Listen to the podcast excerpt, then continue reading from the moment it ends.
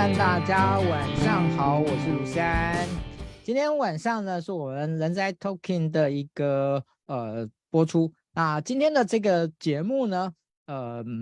这个主题呢，算是。在小周末最近呢，很受到大家的瞩目的一个主题哦，呃，我想，嗯，这个呢，算是思安呢很努力的去挖掘人资伙伴的需求，以及呃，现在在呃企业端呢，呃，对于 HR 对于主管哦、呃、而言呢，呃，一个非常重要、越来越核心的能力呢，我把它称作物谈力。好，那误谈这两个字呢，显然呢，大家一定很自然的就会去联想到跟所谓呃我们所了解的心理智商的这一件事情是有连接的。确实哦，这件事情确实是从这个地方所衍生、所跨界、跨我们说这个这个交错哦这样的一个知识的连接所产生的。好，那为什么会想要来做这件事情呢？哦，因为我在这些年里面呢，其实我自己呃，不管是做职涯辅导，或者是做一些呃企业的一些协助的部分。呃，我都发现到，呃，其实对 HR 而言，对企业的一些主管而言，就是如如何能够有效的去进行一个，呃，我们说目的性的这样的一种，呃，共共识性的这样的一个物谈呢，我觉得是在现阶段呢越来越重要的哈，尤其我们都知道，呃。对于很多新世代的的人人而言，他们呢越来越不能接受那种比较高压的、直接的形态，他们希望能够是深度的，是具有某一种的一种哦，就是呃协协助哦赋能的这样的一种一种沟通的形态。好，所以呢，在今天呢，我们的副标题叫“从好到优秀”，呃，强化人资工作者的深度沟通技巧。我相信。作为人质，我们的沟通技巧其实相当，一定是相当的不错的哈。我想，呃，这个是大家应该可以肯定的。但是呢，好还要更好，怎么样能够把这件事情呢做得更好？我们今天邀请到的今天的主讲呢，呃，Ruby 老师，我先请 Ruby 老师跟大家打声招呼。嗨，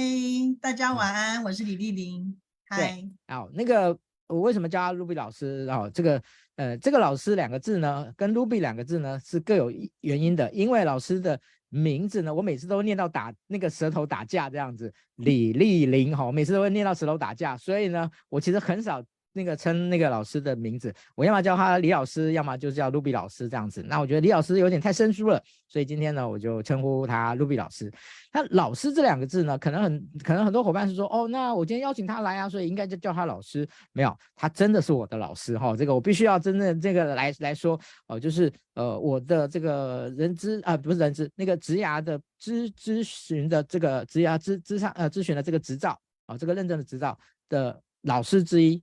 就是我们的 Ruby 老师，好，这个跟大家老，所以我叫他老师，这这两两个这两个字呢是实实在在、扎扎实实的，因为他曾经真的指导过我，哦，是呃在这个部分。那当然我们呃这一次呢很荣幸，哈，就我就觉得从学生然后晋升晋升到那个合作伙伴，然后邀请老师呢来跟大家呃针对物谈力这一个主题，好，来跟大家做一个分享，好，那嗯、其实。那个老师，我第一次找老师要谈这个，就是说我们要谈合作，然后我把这个课程那个主题丢出来的时候，其实老师有一不能叫吓到，而是说，嗯，他他觉得我怎么会想到要要要谈这个主题，然后把这个主题跟人资跟企业的主管哦的这样的一种领导力来做连接这件事情呢，哦，一开始他是有一点点就一惊讶的哦，但是。呃，在我在他很快的在我的说明之下，其实很快就就就了解就掌握说，哦，那个确实哦，这件事情呢，哎，呃，是有很大的这个，我觉得是哦补强的空间啊、哦，或者让 HR 在在赋能更更强的这个部分。哦，所以呢，今天邀请老师来呃做这样的一个分享哈、哦。当然，除了我也不会会员哈，是帮老师我们那个在月底的时候有一堂课哦，有一堂课哦，在在那个也协助宣传一下。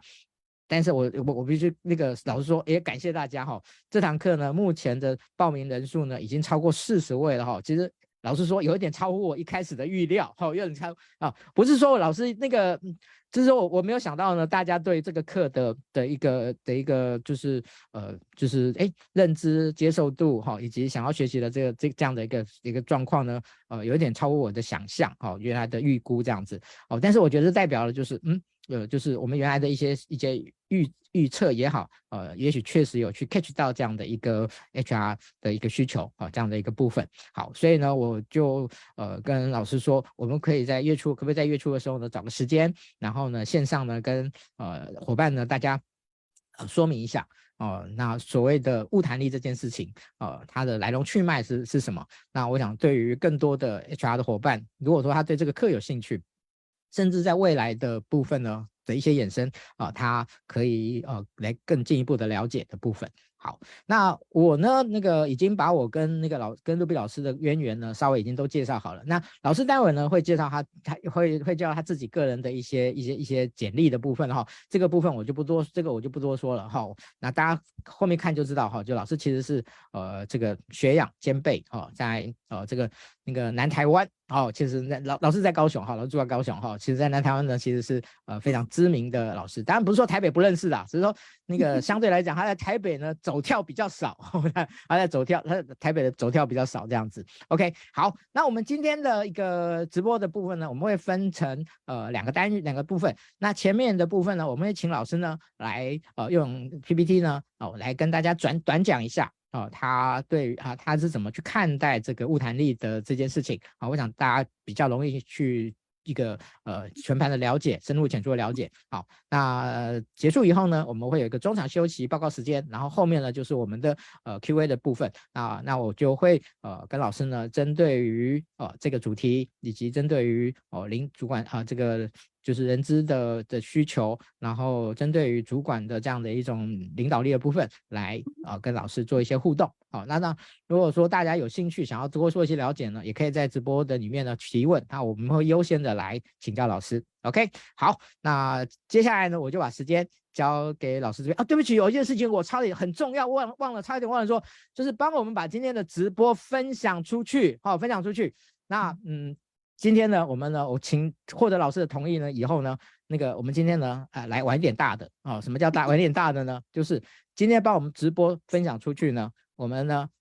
那个会有三个名额。第一个名额呢，是直接可以获得这个月底二十九号这个课程的免费参加资格哦，这个就全额免费哦一个。然后呢，另外呢，我们会给两个哦，给六百元的。那个优惠就是学费的的一的一个的一个折扣的的一个优惠，好，这个那个这样加一加好几千块的哈，这个这个算是算算是很很那个下已经本下很重这样子，好，那谢谢老师的支持跟跟同意，好，那赶快帮我们分享哈，在我们这个结束之前的啊，结束之前都可以，好，我们会最后会抽会抽会抽出来，好，那接下来呢，我就把时间交给老师。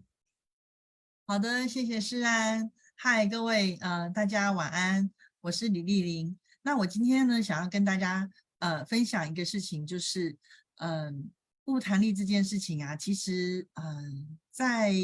大家的工作领域之中，应该是常常会需要使用，但是问题是，你可能有时候工作的时候是有点辛苦的，有时候你可能在这个迷雾之中哈，没有办法。跳脱出来，然后你会觉得为什么我上我工作这么辛苦，我每天回到家就躺在沙发上不会动，然后可是呢，吃完晚餐后好不容易去睡觉，然后明天呢又要呃这样子呃再来一次，然后一天两天三天一个月两个月三个月。好，所以呃，我自己曾经经历过这段时间，在早年的时候，所以我知道说这个晤谈力这件事情，也许对大家来说是有一点点需求的，所以很高兴施安邀邀呃邀请我，那也是我的荣幸来参加这个人资小周末的一个活动。那呃，我很快的介绍一下我自己哈，我是智商心理师，民国九十四年。呃，我那时候刚回台湾，然后我就赶快去考试，这样。那时候，呃，台湾心理师法刚通过第二年，我就去，我就去，呃，我就赶快回来台湾。然后我想说，我应该，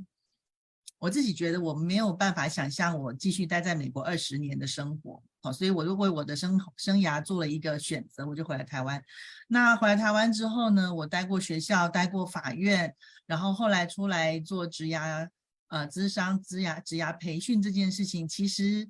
呃，一路走来，从两千年到现在二零二三年，我都一直做在做呃生涯辅导、职涯辅导这件事情。那呃，我参参与这个证照的培训以及呃担任这个证照的督导之后呢，我就看到了在产官学三个领域的呃证照班的学员们，他们碰到各式各样奇奇怪怪的事情，然后我想说，天哪，我们在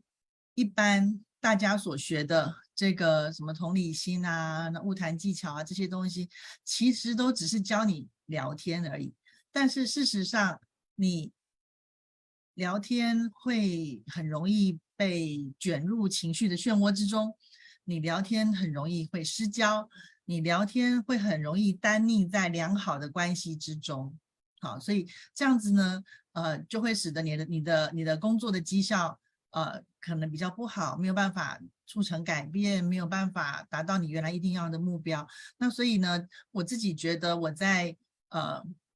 从在美国学心理咨商，然后回来台湾，在学校以及在法院，到后来认真的在做职涯这件事情的培训，以及呃做各式各样的呃跟职涯主题相关的工作的时候，我就知道说，哎，聚焦很重要，然后有效的呃有效的提问很重要，然后呢省力工作更重要哈，我们人生值得花费在更美好的事情上哈。那所以呢，我想要跟大家讲一下，就是。我猜你们应该都经历过晤谈迷雾这件事情。什么是晤谈迷雾？晤谈迷雾啊，就是有时候啊、其实我常呃在各式各样的状况之中哈，听这个救服员呐，然后听企业人资伙伴呐，然后听这个大学的职涯导师啊，或者是这个职涯咨询师他们哈，他们会讲晤谈迷雾哈的各式各样的呈现的这个状况。那我简单的说，呃，最明显的三个，第一个是。你的案主来的时候，你的员工来的时候，你的学生来的时候，他跟你说：“老师，你可以告诉我该怎么办吗？现在立刻马上。”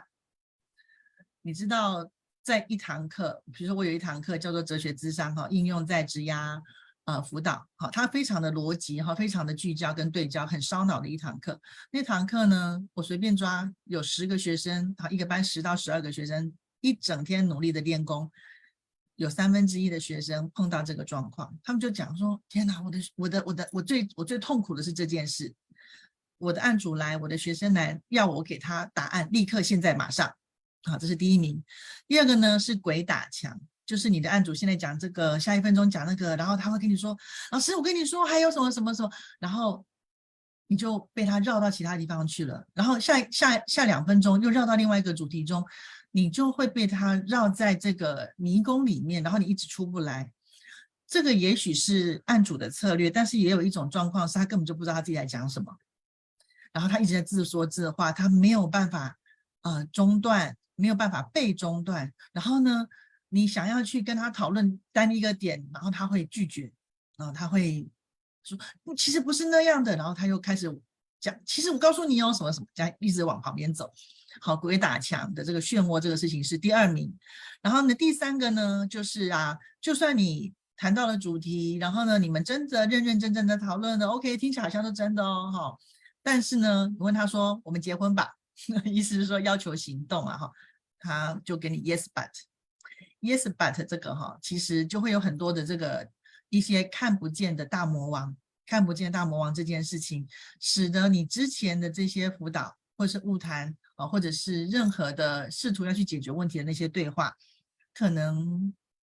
可能就是误会一场。好，这三个立刻要答案，然后呢，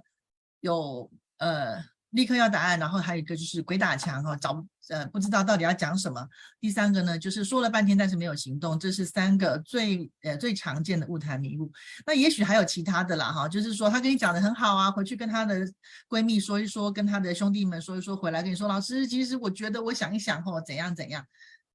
哎，这种哈，你被人家这个截胡的这个事情和被人家背后插一把刀，这个事情也是层出不穷嘛，对不对？很抱歉，因为他去找的。那些好闺蜜或者是兄弟，他其实就是他的重要他人，对不对？哈，所以很遗憾，我们只好来来一点脚力哈，再多做一点功课。那最可怕的是，案主跟你 silence，跟你安静，他一直想，一直想，一直想，或者是。他就想了半天，跟你说我不知道，我想不出来，你可以告诉我吗？这样子哈，所以这其实嗯、呃、会是一些呃其他的状况，但是其实最主要的通常最常见的是案主要求你立刻给他答案，他觉得你是专家，或者是呢，他甚至还没有走到那一段，他自己在鬼打墙。然后这个鬼打墙就是你会觉得说，天哪，七月七月那那怎么会有这么漫长呢？这样子哈，或者是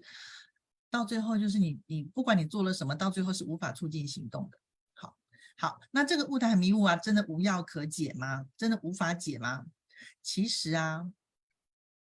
你其实啊，我觉得有两个事情，我偷偷给你剧透一下哈，就是我们在十月二十九号的课程之中呢，我们会讲到的呃几几呃两个重要的概念哈。第一个就是你有没有确认主题？你的案主今天他是带着一个问题而来，就是说我该如何升迁，像这种，我该如何增加收入，好像这种，还是呢他带着一个 problem 而来，就是说嗯、我钱不够用哎，我可以加薪吗？什么？加薪是一个表面的问题，事实上，他的 problem，他的困境，他的困难点是他他的财务问题。所以案主有时候带着一个 problem 而来的时候，他常常就 murmur。刚刚我们所说的那个鬼打墙，咕噜咕噜咕噜咕噜咕噜讲不完的这个东西，为什么？他没有要问你问题，他没有要你解决，他带着个 problem 而来，他想不清楚。那你如果跟他一起的话，你就陷进去了，被卷进去了。但是如果案主带着个问题而来，带着个带着一个 question 而来的时候，他就说：“我该如何增加收入？我该如何跟主管要求加薪？我该如何呃减少呃减少加班？哈，或者是我该如何找到理想的工作？像这种，那当他带着一个问题而来的时候啊，其实你带着他去思考，甚至找到适合他的行动，这就比较有希望。好，所以呢，有时候啊。你没有确定主题的时候，你就会被 problem 卷进去，或者是你没有办法对焦到他的疑问，好，疑他的他的疑惑，然后你没有办法呃跟他一起去找到那个解方。那呃另外一个问题呢是，你有没有办法辨识案主他他现在发生了什么事情？案主有时候一直说一直说一直说，不停的佐证和举例，他会告诉你说，我跟你说，我就是一个。嗯，比如说很慷慨的人，我跟你说，上次哈，我跟我妈妈怎样怎样怎样，哎，不是只有那件事哦，你知道吗？过年的时候，我跟我表姐什么什么什么，他给你举了十个例子，他跟你讲了十个不同的例子，告诉你说他很慷慨，你就会想说，你到底要讲什么，对不对？你会想说，你到底要讲什么？那这个呢，是案主卡在那个内容之中，可是其实他出不来。好，那另外另外一种呢？呃，是案主有时候他在一个比较高端的层次哈，他会说，他说我啊啊，其实我的人生哈，就是啊都苦尽甘来啦啊，可是也没有很幸福啦。我觉得我哈怎样讲讲这种很高大上的话，那可是你到底要讲什么？好，所以呢，事实上，当你碰到这两种状况的时候，有时候我们我们呃稍微剧透一下，就是也许你有办法去想一下吗？案主其实想要说什么？哦，然后或者是带他深入思考一下，案主可能想要发现什么，或是想要解决什么问题，你去辨认主题，辨认他为什么卷在那里，然后或者是呃他的这个说说话的模式有没有可能有一个切入点？那其实如果你跟你的案主一起在。迷宫之中，你就会像下面的这张图，你会看到有一个小男孩在这矮树丛的迷宫之中，他走不出去，他只看到前面三公尺往右转或是往左转，他只看到这里。好一点的状况是呢，他可能在像中间的这张图，他怎么样呢？他在这个呃，大概在二楼的高的高度哈。然后呢，看到前面哦，嗯，看起来是一个大概多少平方公尺的一个迷宫，然后这个出口呢在右前方，类似像这样子。更好的状况是，你对你的案主而言，就好像一个，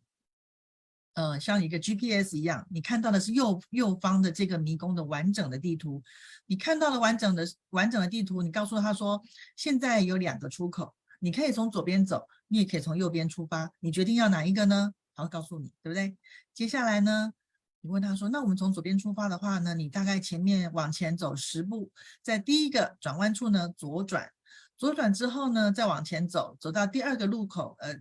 穿过第二个路口之后呢再右转，你就会告诉他那个完整的那个路径跟顺序。你知道，当你跟案主一起走在平面，像这个小男孩一样的时候，你会跟他一起迷路，因为你也看不到。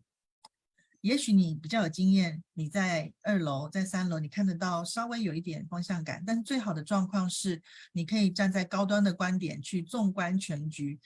看到这整个迷宫长什么样子，然后你可以给他非常清楚、具体，呃，又符合他的需求的指示，然后这个事情就可以解开。我希望在十月二十九号的课程之中，也许你不一定能够达到右边的这个，好像这个。卫星卫星的这种什么街景图这样的一个大这样一个具体的一个呃迷宫的这个呃这个呃配置图，但是至少你会站在一个比较高端的观点，而不是跟左边一样，你的案主你跟案主这样手牵手一起往前走，好吧？这样子你们两个一起迷路其实有点危险的哈。好，所以呢，呃，在十月二十九号的课程，其实呃或者是其其实我的其他练功课，我都是想要带。呃，学员去看到高端观点这件事情，好，问自己说：你听到了什么？那你认为发生了什么事？你认为可能的解方有什么？你认为可能的解方哪一个是最符合案主的需求？是风险最小、CP 值最高、效益最好的？像这样子哈，这是都是要高端观点才能够看到的，呃的一些呃呃指标，以及能够回答的一些问题。那所以呢，四 A 地四 A 物谈地图和三 C 多层次这个提问啊，其实就是我们在十月二十九号的课程之中要做的呃两件事情哈，呃早上下午的两堂课哈。那这两堂课啊，其实是我虽然我受美国这个完整的智商训练，而且我在美国读书两年，工作两年，然后反正这些东西都在我的协议里面。那台湾的训练，其实台湾的智商训练其实也都是走美国的这个脉络。但是我回到台湾之后啊，就是我嗯、呃、不停的去学一些其他的东西，好，所以呃这个这个四 A 模型它其实是英国的东西，它其实是英国剑桥国际学院哈有一个 FTT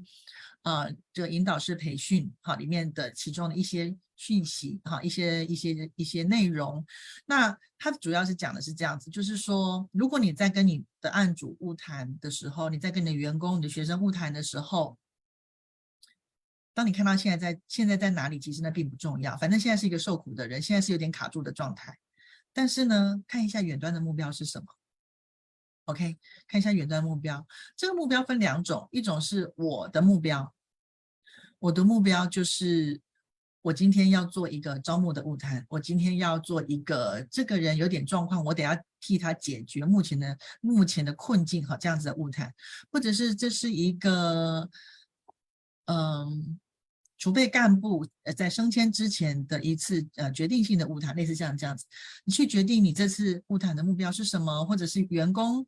好，或者你的案主他需要跟你谈的那个事情，有可能是你的目标，OK。从起点到终点，确认现在的状况，知道你未来要谈什么。然后接下来呢，针对那个目标，它只是一个概念，但是我们把它具象化。这个目标呢，有可能会拆成几个分项度，甲乙丙，也许会有甲，会有甲一、甲二、甲三；乙会有乙一、乙二、乙三；丙会有丙一、丙二、丙三。我们会说障碍或风险，但是我们在实际操作上可能不会用这样子的字。我们不会用这样的字眼，我们会说是项目，比较中性的项目。那你想想看哦，如果你对远端的目标有一些更具体的看见，呃，在实际上在上课的时候，我应该会用牌卡。好，在在你对目标有一个具体的看见或理解，有些关键字跑出来了，哎，我该做些什么？甲乙丙，好，也许甲一、甲二、甲三，乙一、乙二、乙三，哎，可是不管它分成几个，你都会有相对应的解方和资源，它就会有一个。你生病了，我给你这个药，然后你这边痛了，我给你那个贴布，像这样子哈，一个非会有非常完整的一个对应的一个策略。那这个呢，不管你自己的目标是要，哎，立刻解除目前员工一个，比如说加班超时啊，或者他过劳啦，或者是他情绪不稳啊，也许是这个问题，或者是员工呢想要去解决他这个呃。比如说刚结婚哈，他他他刚结婚，然后有新生儿，他整个生生活乱掉了，需要一点帮忙。不管那个目标是什么，总是把它拆成小小块，一个一个做。我们就说一口吃不了热豆腐，所以呢，慢慢吃，就像切牛排一样，慢慢切，慢慢吃。它就能够很完整的把它解决掉。那所以呢，这个是我们把这个英国剑桥的这个 FTT 的这个 4A 模型，把它放在物谈的过程之中，我就会搭配其他的小型的工具哈，这个甲乙丙啊 ABC，其实我其他小型的工具搭配在的课程之中哈，所以它的整个逻辑就会一步一步往前推，就很清楚。这个课程啊，其实连大学生都会用。当我们教了教了他们之后，连大学生都会用。所以我在想，呃，你如果来上课的话，对你应该是呃不太难的一件事情哈。那接下来呢，我要跟你讲的是。如果你有了物谈心理地图，你就知道说，哎，我现在看到目标了吗？哎，我现在有把目标切成小小块了吗？切成分项度了吗？哦，然后我针对每个分项度，我是不是有呃具体的行动、具体的计划了呢？哎，也许有些人有了物谈的心理地图，他就能变身成功，但是不一定，不一定。如果你碰到的是说不清楚啊，情绪太激动啊，迈不开步的员工啊，那个行动永远无法发生哈，这件事情。天哪，怎么办？啊，怎么办？所以呢，这个时候我们下午的课程课程呢是三 C 问句。三 C 问句它其实是呃是英国剑桥的呃另外一个另外一个一个很大的模组其中的一小块，大概十分之一而已。我就偷偷拿出来用。三 C 问句呢，它架构在我们美式以往大家所知道的这个美式咨商辅导的这个呃。这些技巧之上，倾听技术啊，同理心啊，交流啊，然后教练们哈、哦、很流行这个提问技术，其实就是提问改呃焦点的行为改变技术。这些这些提问，不管它是分成几个层次，但是它其实都有目的性。所以你不会没有目的的去同理他的情绪，你不会没有目的的去问他说现在发生了什么事情，或是你想要怎么样。所以三 C 问句它其实在这边呢，它是一种。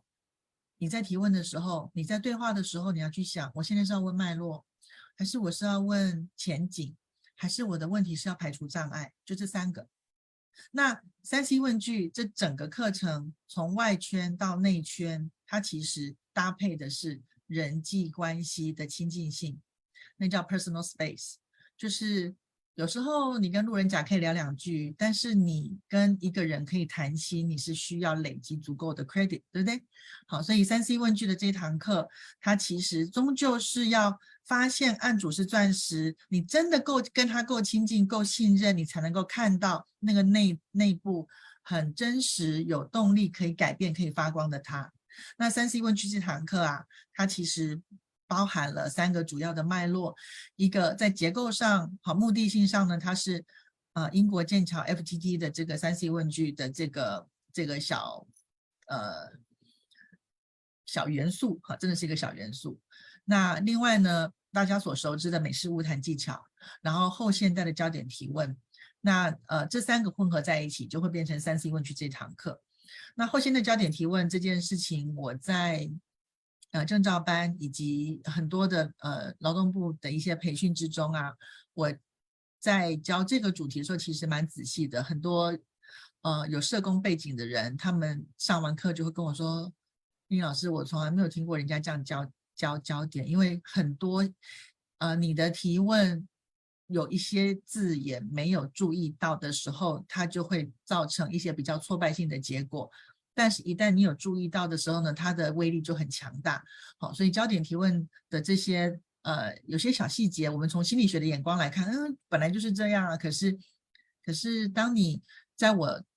这堂课之中给你一些提醒的时候，未来好，如果你再来上一些呃进阶的练功的课程，你好好的练焦点的时候呢，其实你就会发现它其实非常的威力强大。哈，那四 A 模型跟三 C 问句呢，一个是走物谈的心理地图，一个呢是。不管你在哪里，A、B、C、D 四个点，不管你在哪个点，你在物谈的时候总是有目的的，好，然后去找到适合的主题去对话，去进行对话，把你要谈的事情说清楚、讲明白，确认案主跟你一起，确认案主持续的往前走，好，然后呢，进而达到让你的案主呃能够实现有一个改变呐、或者是呢找到它的亮点啊这样的目的。好，所以四 M 模型跟三 C 问句呢，其实在过去两年是呃我们在证照班的这个继续教育培训，以及像在公部门他们都蛮喜欢的一堂课，我很广很欢迎大家来听。那很多同学问我说，老师，那我上这堂课，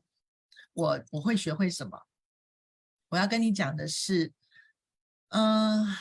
我不能够说你上这堂课你就能够打遍天下无敌手，但它起码是一个开始。为什么？因为我给你一个结构，脑袋里面的结构。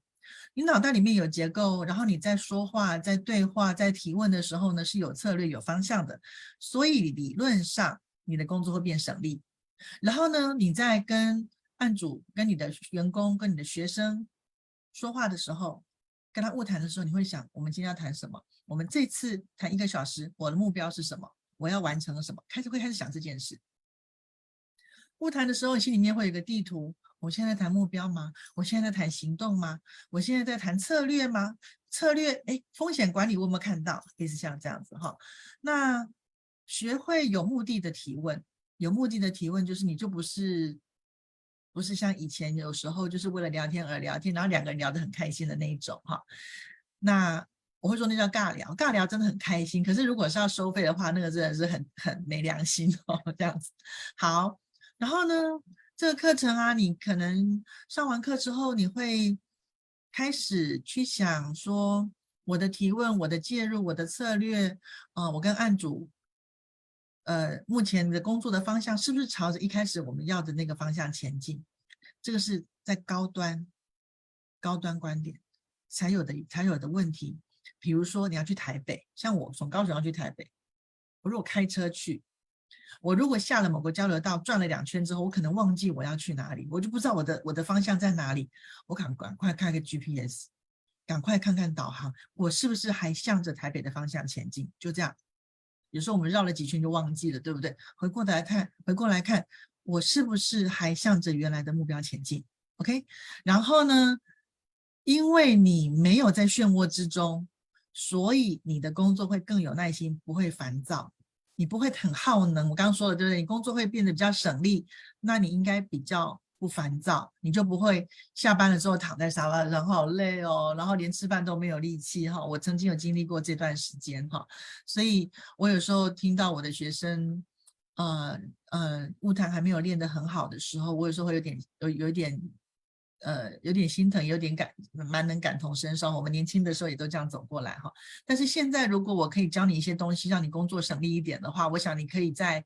呃，在人资啊，在助人工作这件事情上，你可以更有理想，然后更更好的去实现你本来想做的事情，而不是被很很耗能的一些东西把你给榨干了这样子哈。好，所以呢，十月二十九号的课程呢。呃，有如果有有机会的话呢，来听听吧，哈。那呃，以前那个诗安曾经问过我说，啊，这堂课是单堂课吗？其实不是，因为呢，其实呃，练功这个事情不是一两天，所以十月二十九晤谈力这堂课它是一个开始，它给你一个结构，然后给你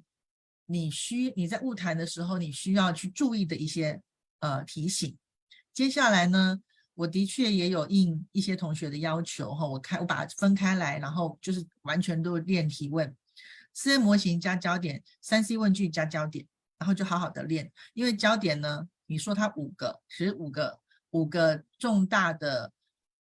嗯，重大的原则之后，其实还有很多要注意的细节哈，所以练功这件事情有必要。那如果你觉得你练呃焦点提问的练功啊，已经都练得很好了，很直觉了，然后很熟练了。那就来挑战一下大魔王吧，哈！哲学智商这堂课啊，是在二零一八年的时候，我跟法国，呃，奥斯卡老师哈，呃，他有一个 IPP 哲学呃进行呃院，就是反正一个他的机构，那他来台湾开课，他在台湾只有开过两次公开班，然后我呢非常幸运的恭逢其盛，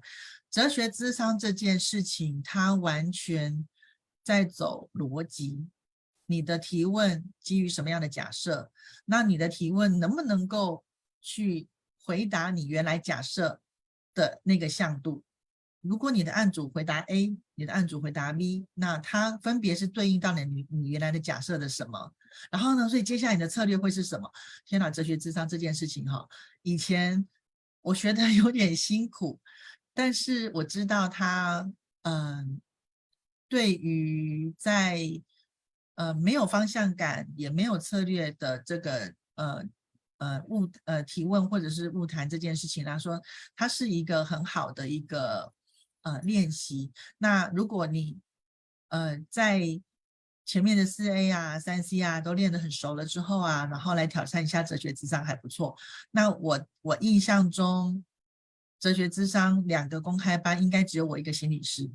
其他都是一些前辈哈，他们可能在企业，在企他们可能是业界讲师，但是只有只有我一个心理师。然后呃也我也因为我是教职涯。咨询的证照班的心理师，所以我开了一堂这样子的课，这个也是前无古人，我不知道后有没有来者了哈，但是也是前无古人的一个一个很特殊的课。那呃，目前已经开过了，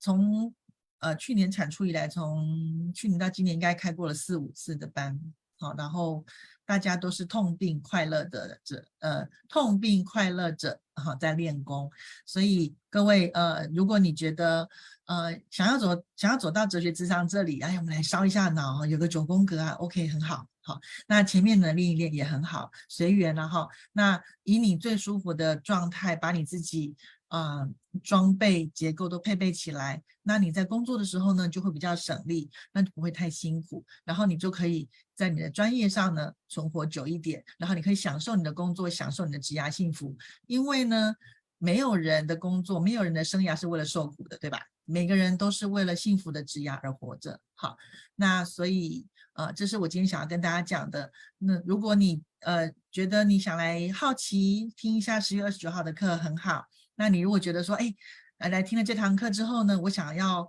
呃继续往后走，OK，没问题。好，我跟诗安再来安排。那也许呃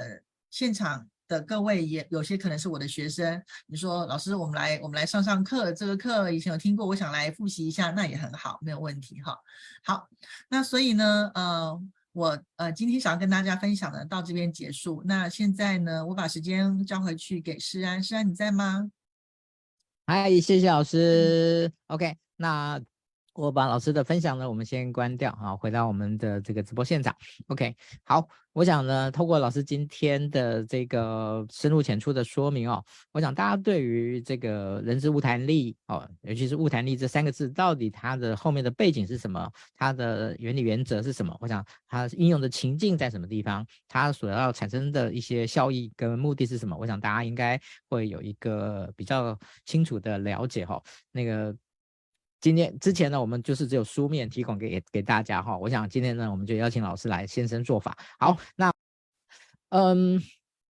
其实我我想在这边跟大家补充一下的，就是说，呃，我觉得在企业的的这个工作里面呢，我觉得所谓的沟通应该是所谓的企业的，我觉得叫做底层逻辑哦。每一个企业都希望具有非常好的沟通的状态、沟通的一个流程、沟通的效益。哦，但是呢，大家也知道，这个沟通这件事情呢，真的是不容易。呃，就是用一个工具或者用一件事情就把它做好，因为其实因为每个人的立场啊、呃，以及形以及沟通的形态，其实都有很大的不同。好，所以呢，我后来就发现到，其实沟通真的必须要透过一个哦、呃，就是一个对于状态以及目的的一个有效的掌握，这件事情才能够做得好。好，那我觉得在沟通的这个形态里面呢，哦，我觉得哦，可能对人资的伙伴而言，哦，我们其实一定都在做大量的沟通。那另外呢，就是很多的主管，我想他他在待部署的部分，哦，他在跟工作的这个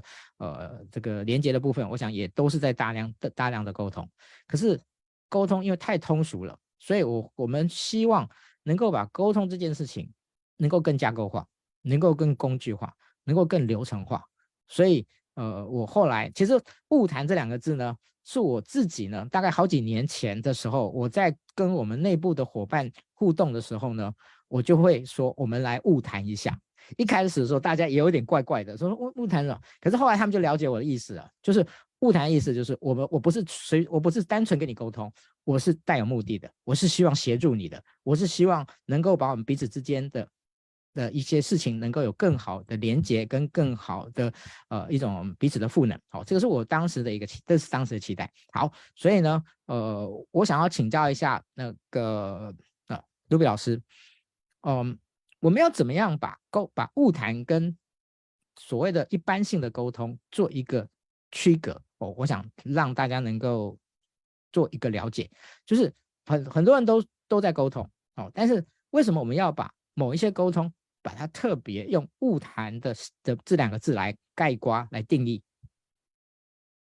嗯，我现在立刻想到的是，就像你刚刚所说的哈，物谈它其实是带着目的性。那不管今天你知道，比如说我们在做咨商的时候，第一次晤谈，你会说你今天要干嘛？我们要建立关系，建立关系也是一个目的，对吧？然后我今天要谈你的这个数学为什么考这么差，对不对？哈，我也是要讨论这件事情为什么会发生哈，来分析这件事情。所以误谈它带着一个呃目标，然后呢，隐藏着后续你可能带着呃要采取的行动。好，晤谈这件事情应该讲，但是沟通啊，我觉得会觉得沟通比较像取得共识吧，就像男女朋友之间要沟通啊，取得共识。那同事之间呢，哎，你快我慢，我们两个速度不一致，取得共识。但是共识之后会不会有相对应的行动，其实不确定。好，然后呃，在我的理解之中，沟通可能它的呃紧密跟强制力可能也没有那么高。但晤谈这件事情好像比较 serious 一点，这样子哈。这是我目前的理解，我有回答你的问题吗？嗯，OK，好，那呃，刚刚老师其实已经有稍微提到呢，这个晤谈的，我们说这个操作的框架，哦，那那那我觉得呢，晤谈的操作的这个就是光框架的部分呢，呃，老师是用地图，好、老师是用地图的概念来说，哦，那我因为我很喜欢用框架，所以我就有点好奇，这个老师觉得，呃，框架跟地图之间有没有什么样的差差别这样子？呃，我我觉得框架它比较固定，然后地图它比较有这个此路不通，我转个弯，但是我再回来这样子的 那个概念哈。那呃，你知道有时候你要回家路上这边在修路，那边有车祸，你就说哦，好了，这边只好右转，然后可是右转之后你要记得回来嘛，是不是？三个右转之后回到主轴上，是不是哈？所以呃，我觉得地图它比较有弹性，这样子哈。好，我讲一个笑话，就是，呃，我先生昨天跟我讲说，有人说，哎，我在高雄啊，有两个小时的空档啊，请告诉我哪里可以让我打发两个小时的时间。然后呢，就有就有酸民告诉他说，跟着捷运轻轨的那个施工线走，我包准你没有办法，没有办法，没有办法，呃，找到左转的地方，然后两个小时从头走到尾这样子，好吧？那所以对对一个呃想要去找到岔路的那种那种人来说，这个这个这个线它是没有办法脱身的。好，这样子，好，我希望我回答你的问题。好，谢谢老师。OK，好，那呃，其实我对于物谈呢，其实我还有另外一个方向的的一个期待啊、就是这几年呢，啊、呃，大家都在谈所谓的教练式领导这个概念。好，那嗯，教练式领导，我觉得是非常棒、非常正确的一个领导力的的的一个发展方向哦、尤其是在企业端。啊、呃，但是如果我们去深究，教练是领导，就会有一个小小的问题浮现出来，就是其实领导这件事，你领导这件事情呢，其实呃，在你要有效的教练引导你的部署之前呢，其实非常重要的去去建立那个有效的的这种物谈的的氛围跟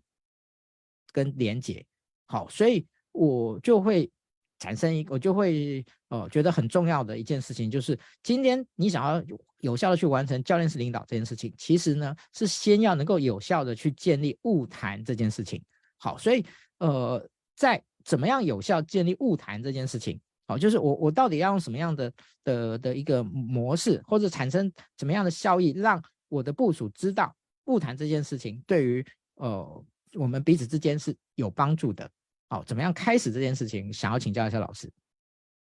哦。我觉得有一个很重要的条件是信任，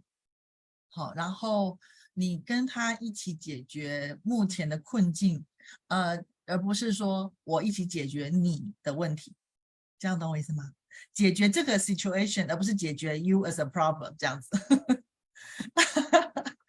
所以我我刚刚闪过一个念头是那个。叙事里面的讲说外化这件事情，就是我们说当事人困在一个困境之中，我们来解决这个困境，带给大家好一些好像不是很很顺畅的一个状态，而不是说我们来解决你这个你现在到底怎么啦？然后我们来我们来把你处理好啊，这样子。那我觉得这种呃比较是支持，然后提供资源，还有就是我们来帮助呃我们来我们来一起想办法把这个事情解决掉，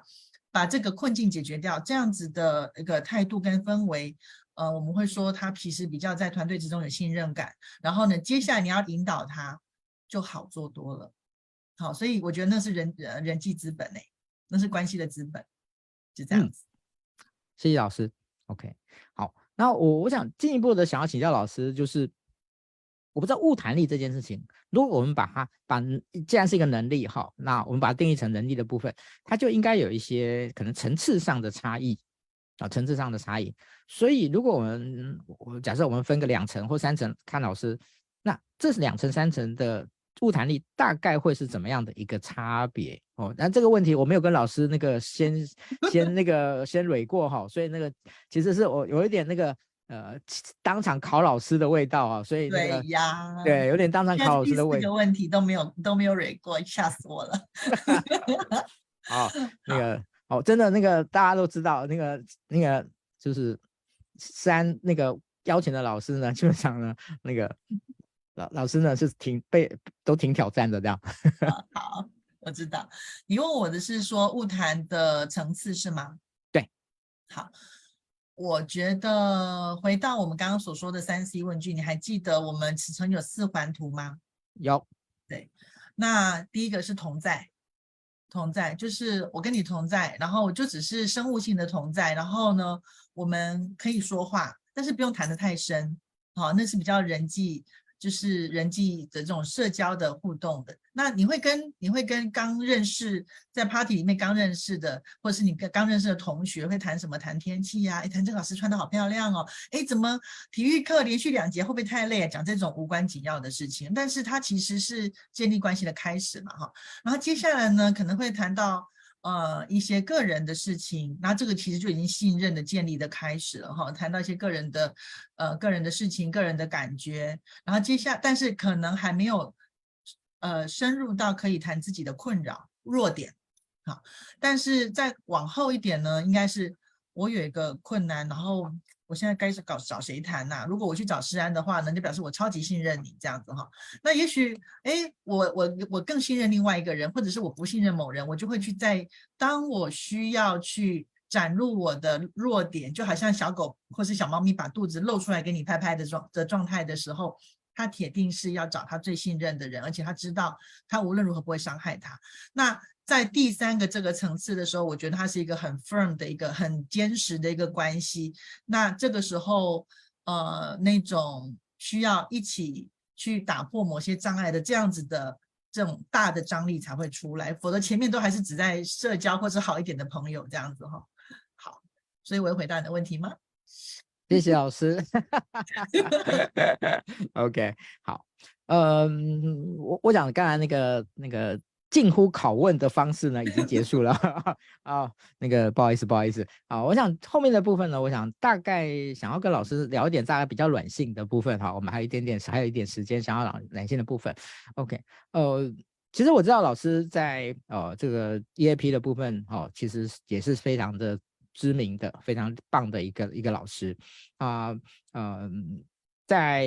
呃在台湾呢，其实呃 EAP 呃一直是属于那种。就是呃，我们说这个呃，嗯，这叫什么？要怎么说？就是大家都觉得很，大家都觉得很重要，但是真正有在做的公司却不那么的多。哦，这个是我觉得是一个一个目前的一个常一个常态。好，那嗯，其实我觉得呃，EAP 其实在某个部分，我觉得也跟物谈力有很深的、很深的连接、很深的连接的部分。那呃，我我们今天就比较分比较这个就是延伸来谈，就是呃，您您个人在看到就是在台湾目前的很多公司哈，很多公司如果从 EAP 的角度，他们可能会比较需要什么？嗯、我觉得看两件事情，一个是他有没有紧急，有没有有没有那种常常出现紧急状况，常常出现紧急状况的话，那铁定员工常常在一个过劳。或者是他动弹不得的状态，那个那个可能内部有一些结构上的问题。然后呃，有时候呢，他是嗯，员工他只是哎，有时候累了，然后需要被安抚一下，摸摸头、拍拍一下就好了的话，那定期的一些呃 EAP 方案的协助，包括呃，也许是不一定是舒压团体啦，那但是一些。人资可以提供的一些资源，哈，有时候就会能够安抚他们。那我做蛮多高压族群的，呃，EAP 方案，我觉得我也不能够说我一定是很有效的帮助他们，但是我起码提供了一些方法。我告诉他说，就算外界都不帮你，你可以帮助你自己。然后我给他们一些方法，然后或者是我告诉他说，哎，觉察一下你的压力从哪里来。有时候你的压力只是短暂的，你看得到这件事情。在两个礼拜之后，过了就过了。我说的过了就过了，我们讲英文就是说，你时间 go through，你这件事事情就 pass 过关，这叫过了就过了哈。但是有时候是事时间过去，它没头没，就是比如像癌症，你是没不会有停止的一天，那你就准备有另外的策略。所以呃，压力压力啦，或者是它可能是结构性的压力，或是急性的压力，这件事情我觉得需要区分来看，然后你才会有不同的一个方法。那所以呃，教会呃大家能够自我照顾很重要，然后辨识压力的来源，以及它有没有有没有可能是我可以处理，我可以有一些处理的策略，这个也很重要。所以这是我目前的心得。那的确，嗯、我我是张老师的系统出来的老一张，八十六年老一张。我们的老大曾经在去年讲过，他说 EAP 方案这件事情，很多公司是备而不用，的确是哈。但是要到什么时候大家才会呃认真的去看这件事情？也许 ESG 这件事情的浪潮开始了之后有机会吧，我猜。好，谢谢老师啊，我想，嗯，就是您您那个这个渊源挺深的，哦，那个一一那个有经验知道这个这个哦，因为 EAP 这个这个圈这个圈子在台湾其实不大哦，所以哦那个那个。那张老师这边是是很重要的一个推手，这样子哦，所以大家如果有听过的话，大家就可以可以了解这个卢比老师在这个 EAP 这个这一个领域的辈分 的一个辈分。OK，好，那个老师是出道早哈，不是年纪大，各位不要误会。OK，好，那呃，在今天呢，我想那个请教老师呢，我想算是最后一个问题了哈，就是呃，在有关于。这种物谈助人的这个工作的领域，哈，我刚才一开始就提到，老师也是我的职涯辅导的这样认证的老师之一，哦，那呃这个角色上面，哦，那我觉得呃在企业在企业里面，其实需要用需要去培养企业的呃可能是 HR，可能是主管或其他的人，就需要这样的一能力的部分，呃越来越越来越重要，所以。老师怎么去看待助人能力这件事情呢？怎么样让大家能够去很快速的学会助学习学会助人能力这件事情？哦，或者他的开端要怎么样去学习这件事情？哦，我我觉得是接下来我觉得很多的企业的一个很重要的的一个议题。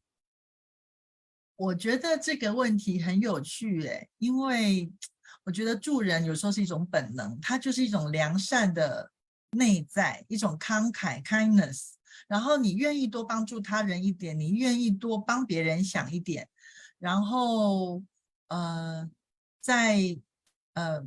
没有太大的这个伤害的状况之下呢，我们彼此互相妥协一点，然后呢就不要这么针锋相对。我觉得他有各式各样可以呃实现助人这件事情的的的方法啊，但是我觉得助人这件事情它不。真的不是所谓的助人工作者哈，所谓什么心理师、社公司这种不是的，就说只要你在任何一个地方，你愿意多帮助他人一点，即便是你帮后面的一个女士拉开这个门的时候，也算是助人啊，对不对哈？你帮电梯要进来的后面的一个推着呃一个娃娃车的妈妈帮她按着电梯门，这也是助人，你也可以不要理他，没有错。但是你可以展现你的 kindness，我觉得在任何时刻对任何人都可以做这样的事情。谢谢老师，OK，好，那我想我们今天的直播呢，大概要告一段落。好，那我想在最后呢，呃，我自己 echo 一下老师今天的的一个内容。嗯，其实我我我一直觉得，呃，就是沟通这件事情，呃，它其实是一个呃很必要，但是又非常不容易琢磨，因为它是一个我们说软实力的部分。好，那我觉得越是这样的一种哦，可能呃不那么容易确认掌握的东西，它越需要有一个呃一个我们说架构、一个指引、一个地图来协助我们把这件事情做得更到位、更有把握、更有掌握。好，我想这个是我自己呃在作为一个训练者或者是做一个助人者，其实我觉得这是我一直秉持的一个想法。跟概念，好，那呃，跟我认识比较久的人，其实大概也都听过我的这些这些说法，哦，那这个说是一回事，啊，怎么样努力的去做，让大家也能够呃能够理解这件事情，或者有受到一些注意，好，我想这个是我们希望能够去做的。那这次呢，真的谢谢呃这个露比老师哈，其实我们这跟露比老师，我认识露比老师很久了，哦，但是呢，我们现在。哦，就是有这样的一个缘分开始，那我们期待在之后，哦，这只是一个开始，我们在后面，我们希望，呃，让卢比老师的这样的一种专业的能量、专业的的知识，能够更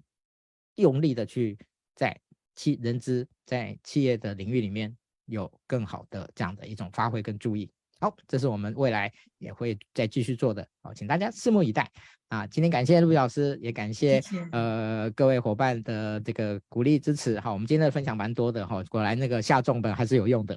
啊下重本还是有用的。好，所以那个我们现在还没结束哈，赶快帮我们那个分享，现在都还来得及。好，现在都还来得及。好，谢谢老师，我们下次见。好，拜拜。